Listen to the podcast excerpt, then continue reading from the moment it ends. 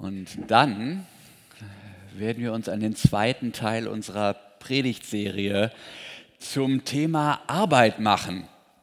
Wir wollen der Frage auf den Grund gehen, warum haben wir diese seltsame Angewohnheit, arbeiten zu gehen? Warum machen wir das? Gibt es einen tieferen Sinn über das Geldverdienen hinaus, was den eigenen Lebensunterhalt sichert? Können wir vielleicht eine Perspektive für unser Leben entwickeln, das nicht bloß so von Wochenende zu Wochenende denkt, sondern aus der Arbeit, vielleicht sogar aus harter Arbeit oder mit manchen Widerhaken versehenen Arbeitsverhältnissen so etwas wie Erfüllung ziehen kann. Das wäre doch ein Ziel.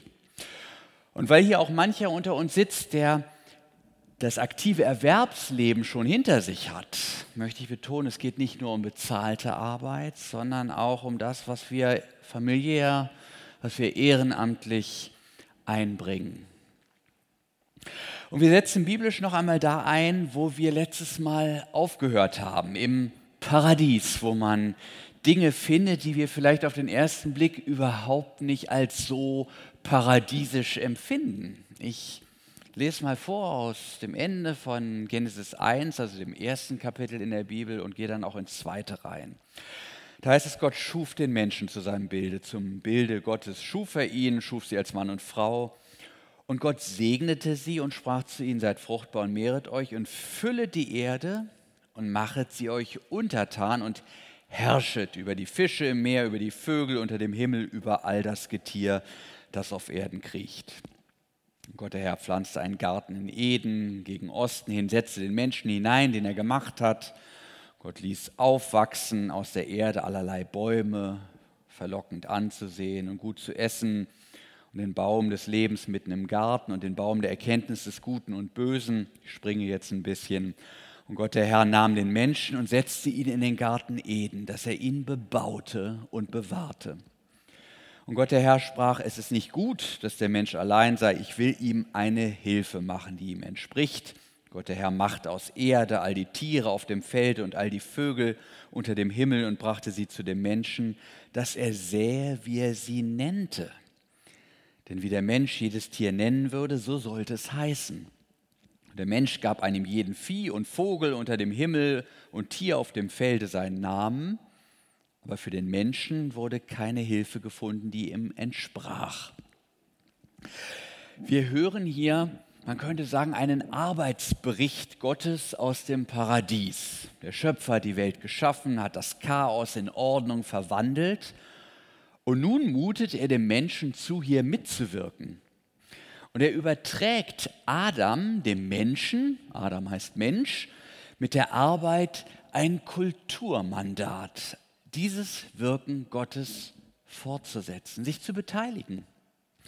Gott stellt sich erst als im Matsch wühlender Gärtner vor und sein Ebenbild, der Mensch, soll selbstverständlich an diesen Freuden teilhaben. Manchen wird das wundern. Arbeit ist eine der großen Freuden des Paradieses. Das Leben im Paradies realisiert sich nicht darin, dass Adam abhängt, wie man so schön sagt, oder chillt oder lediglich die Früchte des Kulturgartens schnabuliert, also konsumiert. Ja, man höre und staune, der Mensch erlebt seine Gottesebenbildlichkeit weder in der Untätigkeit noch im Konsum, sondern in der Gestaltung, in der Fortentwicklung seines Lebensraumes.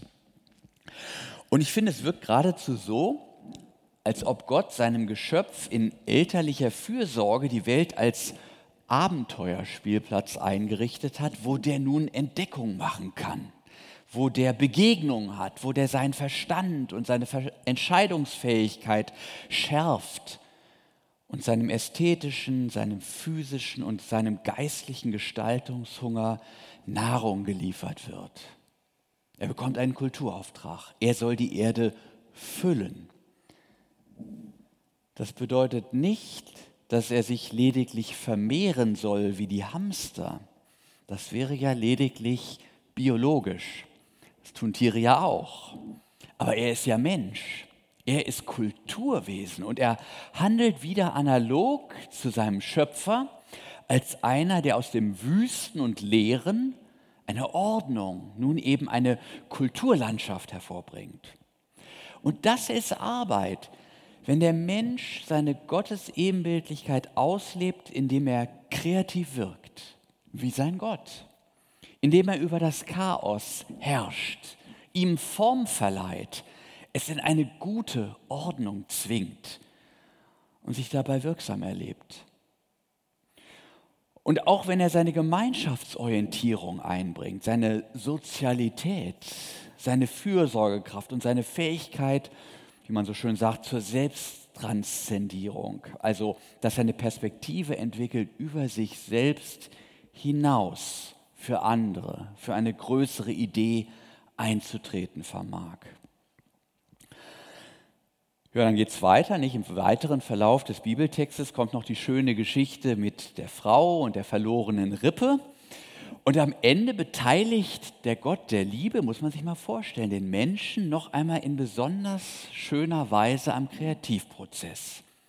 In der Liebe darf der Mensch schöpferisch werden, darf selber etwas hervorbringen, was nun endlich einmal Hand und Fuß hat. Hier haben wir Kreativität und Wirksamkeit und Gemeinschaftsorientierung gleichsam gebündelt im Akt menschlicher Zeugung. Für diesen Geniestreich hört Gott sogar auf, selbst im Matsch rumzuwühlen und den Menschen aus dem Klumpen Erde zu formen. Für die Serienproduktion hat er sich was richtig Nettes ausgedacht. Und in all dem erkennen wir den Mensch als einen, der seine Gottebenbildlichkeit lebt damit sein Potenzial erkennt, es ausschöpft und damit zu sich selbst findet. Das heißt, dass er als der lebt, als der er von Gott schon immer gedacht und geschaffen worden ist. Und die Arbeit, das ist der wesentliche Ort, an dem all das geschieht, wo wir Wirksamkeit, wo wir Kreativität, wo wir Gemeinschaftsgeist leben und gerade darin Erfüllung finden sollen. Und die von uns, die mit auf Langeoog waren bei dieser Freizeit, die erkennen in diesen Merkmalen die dominanten Merkmale der drei Typen wieder. Man könnte sagen, jeder von uns hat seine besonderen Resonanzräume, wie er seine Gottesebenbildlichkeit in besonderer Weise verkörpert. Die roten Entscheidertypen, die reagieren besonders auf die Möglichkeit zur Wirksamkeit in der Arbeit. Ich kann was schaffen, ich kann was lostreten, ich kann was bewirken. Die grünen Gemeinschaftsmenschen setzen sich mit besonderer Fürsorge für soziale Belange und gesellschaftsbildende Prozesse ein. Und für die blauen Erkenntnistypen, die freuen sich, wenn sie Dinge auf den Punkt bringen, wenn sie die Zusammenhänge in ihrem Wirkungsbereich erkennen, ordnen, bestimmen und ihnen Namen zuweisen, wie es Adam bei der Benennung der Tiere tut. Und indem wir das tun, was uns erfüllt, realisieren wir das, was wir Arbeit nennen. Was ist also Arbeit? Es ist in seiner Grundstruktur Kultivierung. Unsere Arbeit ist Aufbau, es ist Erhaltung, es ist Reparatur des Weltgefüges. So wie der Gärtner urbar macht, wie er pflanzt, wie er jätet, wie er erntet, so finden wir diese Grundstruktur auch in jeder anderen Tätigkeit, freilich mit unterschiedlichen Schwerpunkten. Der Arzt tut es, der Lehrer tut es, der Handwerker, selbst der Investmentbanker. Mal eine von diesen verschriebenen Berufsfeldern rauszugreifen. Nicht? Also prinzipiell arbeitet auch er kulturbildend. Er stellt durch sein Investment Ressourcen zur Verfügung. Daraus können Arbeitsplätze entstehen, neue Produkte entwickelt werden, Lebensqualität gesteigert. Naja, und wenn man so drüber nachdenkt, nicht, dann ahnt man, dass es in dem ganzen Komplex um die menschliche Arbeit aber natürlich auch Schieflagen gibt. Manchmal wird nicht der Garten entwickelt, sondern er wird nur ausgebeutet, weil Einzelne sich daran bereichern. Es wird nichts geschaffen, nicht produktiv, etwas, äh, es entsteht nichts, keine gute Ordnung. Im Gegenteil, wenn wir an manche Jobs denken, ich nenne mal stellvertretend den Drogenhandel, die Prostitution oder erinnere an bestimmte Auswüchse im Kapitalismus, dann haben wir eher den Eindruck, dass das mit einer Zerstörung von Kultur, mit einer Ausbeutung von Menschen und Ressourcen einhergeht. Da ist Arbeit nicht kulturschaffend, sondern sie zerstört. Im Gegenteil, Lebensräume, sie zerstört Ordnung. Menschen werden missbraucht, statt dass man ihnen dient.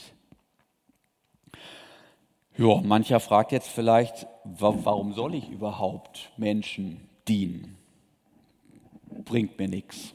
Ich will im Job hauptsächlich mir selbst dienen, ich will Geld verdienen. Alles andere interessiert mich nicht. Und ich schlage vor, diese Frage sehr ernst zu nehmen, weil dahinter ein, eine individualistische, um nicht zu sagen egozentrische Haltung steckt, die in der Architektur unserer über Jahrhunderte gewachsenen jüdisch-christlichen Arbeitskultur keinen Stein auf dem anderen lässt. Es ist eine Reaktion, die ich schon häufig, mal verblümter, mal unverblümter, auch so formuliert fand. Und die Antwort, die der Predigtext liefert, scheint mir recht eindeutig zu sein. Das Konzept der Gottesebenbildlichkeit geht ja davon aus, dass es den Menschen zum Menschen macht, dass er sich schöpferisch ausdrücken will, dass er auf Wirksamkeit drängt und auf Gemeinschaft angelegt ist. Das hat er mit seinem Schöpfer gemeinsam. Beschneide eins von diesen Merkmalen und seine Welt gerät ins Ungleichgewicht. Wie ein Kamerastativ mit ungleichen Beinlängen, nur noch schiefe Bilder erzeugt. Wir können die Sozialdimension in unserer Arbeit, also das Gewiesensein an andere Menschen, ignorieren. Wir können so tun, als gäbe es nur mich und mein finanzielles Fortkommen. Aber Erfüllung sollten wir uns davon besser nicht versprechen. Ganz zu schweigen von der Frage, was passiert, wenn alle so denken. Nicht, wenn die Krankenschwester sagt, sorry, ist jetzt nach 17 Uhr, kommen Sie mit Ihrer Nierenkolik morgen wieder. Ja, und genauso aussichtslos ist auch der Gedanke, einen Job zu machen, bei dem ich in meinen Gaben überhaupt nicht kreativ angesprochen bin oder in puncto Wirksamkeit keinerlei Unterschied sehe, ob ich den Job nun mache oder nicht. Wir haben es vermutlich alle schon mal im Bekanntenkreis erlebt. Menschen werden darüber depressiv. Wer nicht schöpferisch sein kann, erschöpft sich. Das Wort Erschöpfungsdepression bekommt dann nochmal einen ganz anderen Klang, wenn man es aus diesem Zusammenhang bedenkt. Anders als heute manch konstruktivistischer Ansatz nicht die Philosophie wird dann irgendwann populär und kommt auch im Denken der allgemeinen Bevölkerung wieder, wo man so sagt, der Mensch ist Schöpfer seiner selbst. Kann es alles sein, Mann, Frau, Einhorn, alt, jung, was auch immer. Da sagt die Bibel, nee, nee, du bist Geschöpf. Du bist die Idee eines anderen, eines Größeren. Und dein Leben wird umso besser gelingen, je mehr du von dem kapierst, was er in deine Bedienungsanleitung reingeschrieben hat. Und damit du das wirklich kapierst, sagt Gott, und damit du deine Gottesebenbildlichkeit entdeckst, sende ich dir mal zur Vorsicht meinen Sohn, gleichsam als Blaupause. Der ist mein Ebenbild, wie man in Söhnen nun mal auch ihre Väter erkennen kann. Und gleichzeitig ist er Mensch wie du. Und wenn ihr euch von ihm in die Nachfolge rufen lasst, dann lernt ihr, wie der Mensch von seinem Schöpfer gedacht ist, wie er leben und lieben, wie er arbeiten und sich ausruhen soll und wie er allein und in Gemeinschaft und mit der ganzen Schöpfung möglichst gut lebt. Wer sich von Jesus berufen lässt, der lernt etwas über das Leben wie sich das ganze Leben verändert, wenn man das Leben glaubend, also in Verbundenheit mit seinem Schöpfer lebt. Und dementsprechend auch glaubend arbeitet. Da wird der Job plötzlich zum Beruf, weil ich mich zu einer bestimmten Arbeit berufen weiß, weil ich merke, das ist jetzt wichtig, darauf kommt es an. Naja, warum ist das so? Weil es am besten bezahlt wird, weil es die meiste Anerkennung und das höchste Prestige mit sich bringt, weil ich damit maximalen Einfluss ausüben kann? Interessanterweise nein. Geld und Status sind Nebensächlichkeiten, wenn Menschen sich von Gott berufen fühlen. Das verstehen viele nicht. Also ich, hatte, ich erinnere mich noch, ich hatte so einen Lehrer, der sagte, als er meinen Berufswunsch hörte, spontan, Kirschner, Sie verschwenden sich. Das habe ich heute noch im Ohr. Und ein Kommilitone im Wohnheim, so ein Party-Animal, mit dem ich hin und wieder mal Tennis spielte, der sagte, ey, du bist doch ein ganz cooler Typ eigentlich. Warum studierst du nichts Vernünftiges? Und meine eigenen Kinder, ja, die fragen, Papa, du kannst doch in anderen Berufen so viel mehr verdienen. Warum um alles in der Welt bist du Pfarrer geworden? Und ich sage ihnen dann, naja, es erfüllt mich. Ja, ich habe den Eindruck, am richtigen Platz da drin zu sein. Und was hätte ich davon in einem, mal als Gedankenexperiment, in einem besseren bezahlten Job zu sein und dann immer mein Gehalt so als Schmerzensgeld betrachten zu müssen? Und wir können die Sache ja auch noch mal geistlich, theologisch durchdenken. Geld und Status sind aus Glaubensperspektive für die Jobwahl untergeordnete Faktoren, weil die Frage nach meinem Wert und meiner Identität im Glauben von meinem Tun abgekoppelt sind. Ich beziehe meinen Wert doch nicht aus dem, was ich tue, also auch nicht aus meiner Arbeit, sondern daraus, ein von Gott geliebter Mensch zu sein. Und wenn das stimmt, dann ist es so, wenn ich anfange zu arbeiten, ist doch mein Selbstwert längst geklärt. Und mein Augenmerk ruht vielmehr dankbar auf meinem Gott, der mich einfach so annimmt, wie ich nun mal bin. Und ich finde, das hat eine wahnsinnig entkrampfende Wirkung, wenn man sich dann dem Mitmenschen zuwendet. Ich denke, ihr kennt das, wenn man sich gerade beschenkt fühlt, dann ist man viel eher bereit, etwas zu geben. Das prägt auch das Arbeiten. Man will dann was weitergeben. Man möchte die Freude mit anderen teilen, die eigenen Gaben für andere einsetzen. Und die Dankbarkeit will auch dem etwas zurückgeben, der einen beschenkt hat, also Gott. Deshalb mache ich meine Arbeit so gut wie irgend möglich, um Gott damit zu ehren. Wenn man das so weiterdenkt, dann hat das natürlich Konsequenzen. Ich werde meine Arbeit niemals absolut setzen und mich an ihr verschleißen, weil ich bei Nichtgelingen dann das Gefühl haben müsste, auch selbst minderwertig zu sein. Mache ich da nicht. Ich habe vielmehr diesen Kulturauftrag im Auge. Ich baue durch meine Tätigkeit an Kultur und Gesellschaft mit. Ich trage meinen Teil dazu bei, dass bebaut, bewahrt und geordnet wird dass das Chaos auch heute Abend, wenn ich meinen Schreibtisch aufräume, wieder ein paar Meter zurückgedrängt wird. Und ich setze meine Gaben dazu ein, dass die Welt in den Bereichen, in denen ich Einfluss habe, ist ja nicht viel, aber ein bisschen ja schon, im Betrieb, in der Familie, im Ehrenamt, dass es da ein bisschen besser wird. Ich bin berufen als Kulturschaffender meines Schöpfers durch meine Arbeit anderen und dem Wohl der Schöpfung zu dienen. Das ist doch was. Noch einmal, es geht bei der Arbeit nicht in erster Linie um mein eigenes Vorankommen. Schließlich bin ich ja berufen. Das heißt, ich arbeite im Auftrag meines Schöpfers sozusagen abhängig beschäftigt. Ich arbeite nicht auf eigene Rechnung. Und der Auftrag lautet, Schöpfung und Mitmenschen mit meinen Gaben und Möglichkeiten optimal zu dienen und genau darin Gott die Ehre zu geben. Das ist der Plan. Und indem ich arbeite, wirkt Gott durch mich an anderen Gutes. Mich versorgt er sowieso. Wo wir unsere Arbeit vertrauensvoll in dem Bewusstsein ausüben, Gott hat mich, egal in welches Tätigkeitsfeld auch immer, er hat mich hier hingestellt. Hier wirke ich an Gottes Kulturauftrag mit. Wenn wir das sagen können, dann werden uns Misserfolge nicht umwerfen. Dann werden uns auch widrige Arbeitsbedingungen, mangelnde Anerkennung und sogar Unterbezahlung nicht davon abbringen, trotzdem gute Arbeit zu leisten, weil wir gewiss sagen können, Gott hat mich hierher gestellt.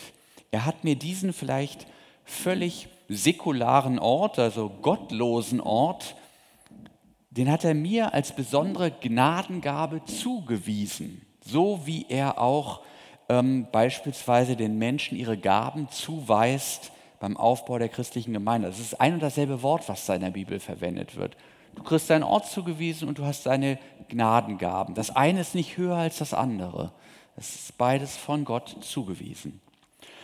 Und das Gute ist, unter diesen Voraussetzungen wird Arbeit niemals zum Selbstzweck, durch den sich Menschen versklaven lassen.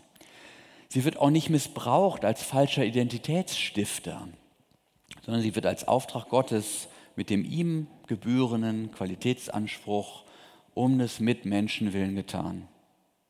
Und selbst wenn der Mitmensch mir die nötige Dankbarkeit, Bezahlung oder Unterstützung versagt, kann ich die Arbeit trotzdem ganz bewusst als Gottes Auftrag tun, für ihn. Unsere Arbeit ist dann ein Stück Gottesdienst, Anbetung Gottes, der uns diese Arbeit, in diese Arbeit gestellt hat, berufen hat und uns für sie zugerüstet hat, der uns gerade darin zu uns selbst kommen lässt und uns in unserem Arbeiten Erfüllung erleben lässt.